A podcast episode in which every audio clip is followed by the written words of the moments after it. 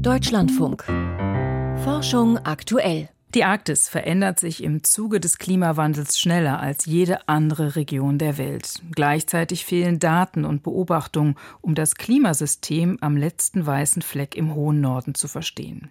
Das sollte eine einzigartige Expedition ändern, bei der der Forschungseisbrecher Polarstern ein Jahr lang eingefroren im Eis durch das Nordpolarmeer gedriftet ist. Im Herbst 2020 endete die Mosaikexpedition und seitdem werten die beteiligten Forschenden die gesammelten Daten aus. Die neuesten Ergebnisse werden diese Woche auf der dritten wissenschaftlichen Mosaikkonferenz in Potsdam vorgestellt. Monika Seinsche kennt die Details.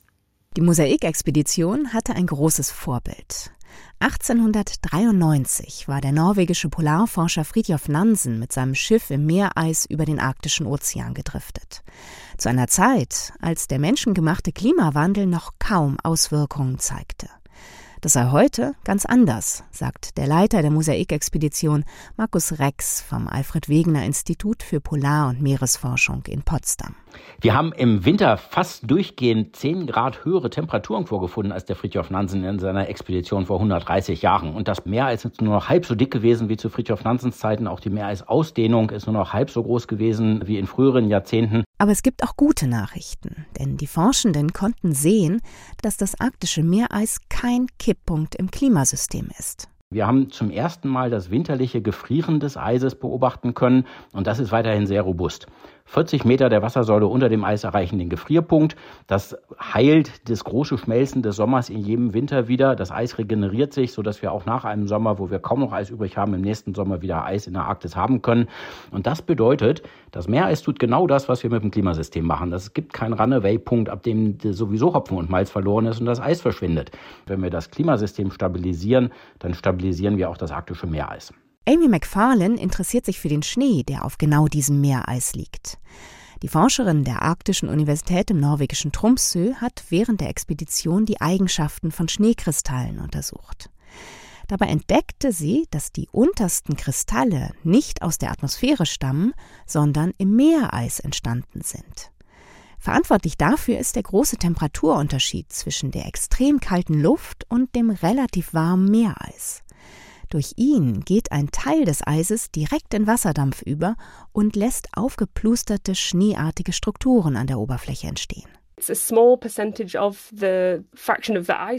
Diese Schicht Schnee aus Meereis ist sehr dünn, aber da generell sehr wenig Schnee auf dem Eis liegt, stellt sie trotzdem etwa ein Drittel der gesamten Schneedecke. Und dadurch ist dieser Meereisschnee wirklich wichtig, denn Schnee wirkt isolierend. Jede Veränderung der Schneedicke beeinflusst die Schmelzraten des Meereises, den Transport von Wärmeenergie und viele andere Prozesse. So haben Matthew Shoup von der Universität von Colorado in Boulder und seine Kolleginnen während der Expedition entdeckt, dass in die Luft gewirbelte Schneekristalle eine wichtige Rolle bei der Wolkenbildung spielen können. Gerade dann, wenn diese Kristalle, wie der Meereisschnee, Salz enthalten denn die Schneekristalle werden zu Aerosolen, also winzigen Schwebteilchen in der Atmosphäre, an denen Wasser kondensieren und Wolken entstehen können. Certainly aerosols are a big factor in the changing climate. Aerosole sind ein ganz wichtiger Faktor im Klimasystem. Zum einen reflektieren sie selbst das Sonnenlicht und zum anderen beeinflussen sie die Wolkenbildung. Mehr Aerosole lassen mehr Wolken entstehen. Und mehr Wolken reflektieren bei Tag mehr Sonnenlicht. Und nachts sorgen sie dafür, dass es auf der Erde wärmer bleibt, weil weniger Wärmestrahlung ins All verloren geht. So hat eine kleine Veränderung der Wolkendecke große Auswirkungen auf die Energieflüsse und kann das Meereis stärker schmelzen lassen oder den Permafrost. Deshalb wollen wir alle Prozesse verstehen, die die Anzahl der Aerosole in der Luft beeinflussen. Haben wir mehr Luftverschmutzung oder weniger? Haben wir mehr Schneeverwirbelungen oder weniger? Mehr offene Wasserflächen oder weniger? All das beeinflusst, wie viele Wolken wir haben und damit die Strahlungsbilanz der Erde. Dass sich Schnee aus Meereis bilden kann und Aerosole aus aufgewirbelten Schneekristallen entstehen können, sind neue Erkenntnisse der Mosaikexpedition. Was sie im Zuge des Klimawandels bedeuten, wissen die Forschenden noch nicht. Das würden wir natürlich nur ermitteln können, wenn wir so eine Expedition jetzt öfters und regelmäßig machen. Wir haben jetzt einen Snapshot aus einem Jahr und wir verstehen jetzt diese Prozesse besser. Ob es da drin einen Trend gibt, können wir Ihnen tatsächlich erst sagen, wenn wir auf Grundlage dieses jetzt deutlich verbesserten Verständnisses der Prozesse die nächste Generation der Klimamodelle entwickelt haben und dann mit den Klimamodellen ausrechnen können, ob diese Prozesse, die neu entdeckten Prozesse, die wir da jetzt sehen, sich im Klimawandel verändern und zu einem Trend führen.